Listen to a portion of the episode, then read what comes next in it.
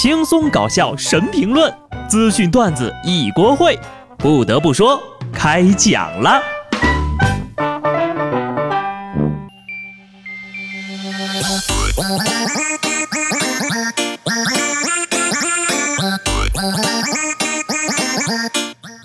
Hello，听众朋友们，大家好，这里是有趣的。不得不说，我是机智的小布。不知不觉呀，二零一七年只剩下三十三天了。如果现在失恋的话，二零一八年还来得及恢复过来。这个冬天呢，天气真的是特别的冷，直男们又穿起了五颜六色的冲锋衣，红的像百度外卖，黄的像美团，蓝的像饿了么，绿的像邮政，红的像申通，紫的像圆通，黑的像顺丰。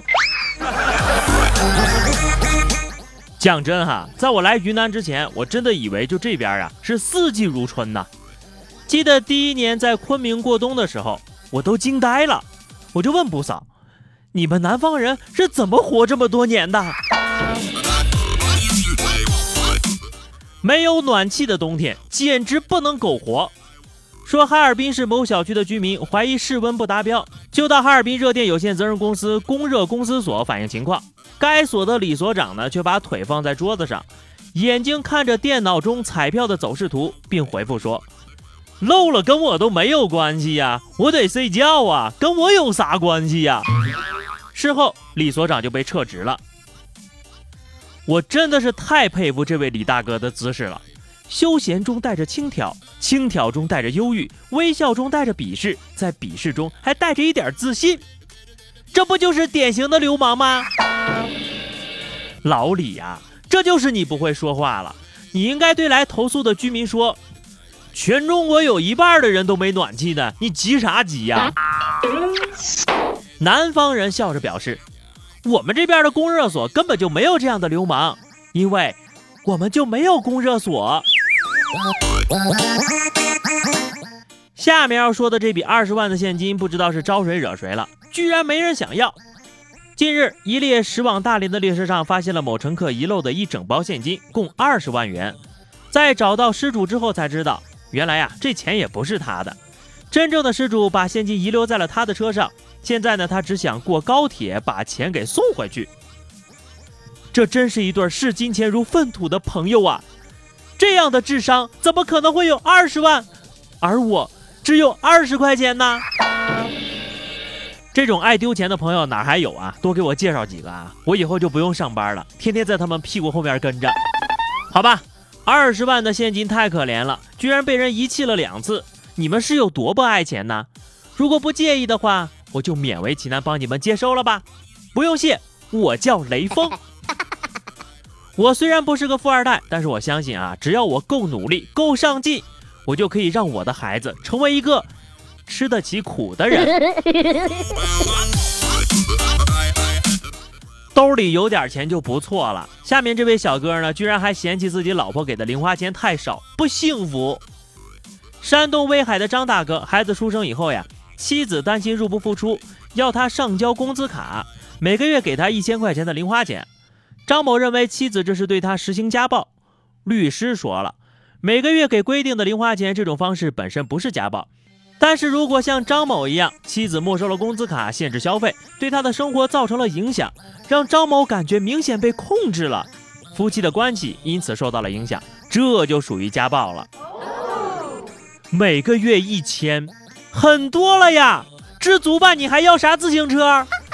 哥，我想都不敢想，哪敢要这么多呀？讲道理啊，我每个月的零花钱只有一两百呢，而且呢，工资卡都是主动上交，哪有什么没收不没收的呀？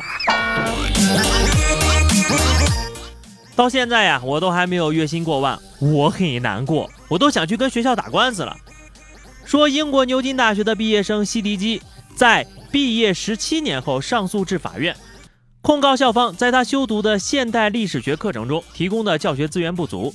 令他只取得二级甲等荣誉，而非一级荣誉，以致失去在法律界扶摇直上的机会，并因此向牛津索偿一百万英镑。牛津大学否认相关指控，认为案件远超追诉诉讼时效，但也承认当时教授亚洲历史的一半职员同时休假，令教学出现了困难。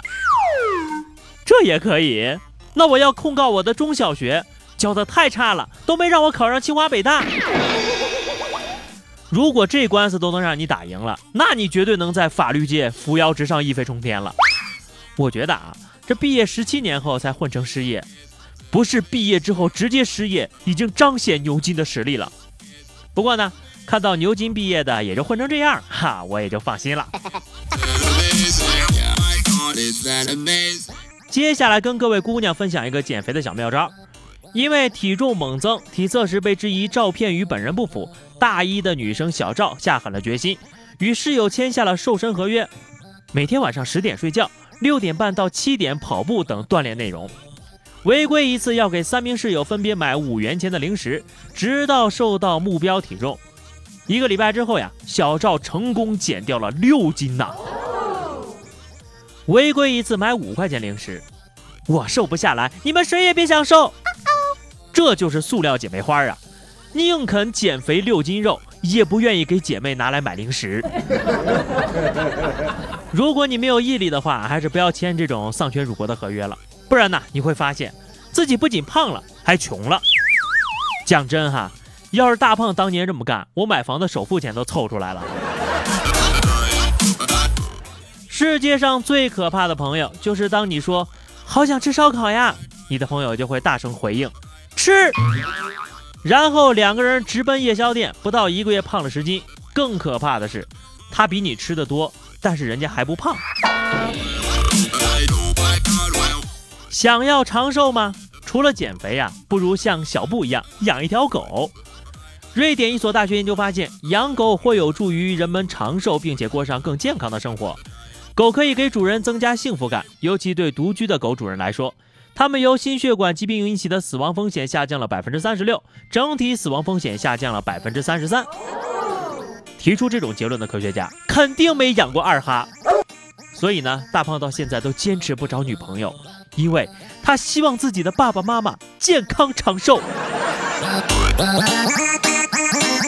最后呢是话题时间。上期节目我们聊的是你最想感恩的人。听友充能柚子说：“我爸爸呀，因为他反对我妈妈堕胎，是不是还要感谢一下避孕产品的制造厂家呀？”听友小双说：“有一次家里没人，晚上发起了高烧，四十度呀，我就一个人打车去医院。大晚上的车不好打，在我快要站不住的时候，一辆车停了下来，知道我的情况以后就让我上了车。后来我就睡过去了。”再后来看到的就是我爹妈，十分感谢那位送我去医院的叔叔。听友幺幺零说，最感恩的是那个曾经救过我性命的陌生人，虽然他现在已经不知道何去何从，希望好人有好报。我也始终相信，世界就是美好的呀。好的，本期话题啊，说说你最近一次走神儿的时候，脑子里在想什么呢？记得在评论区留言，关注微信公众号 DJ 小布。下期不得不说，我们不见不散吧，拜拜。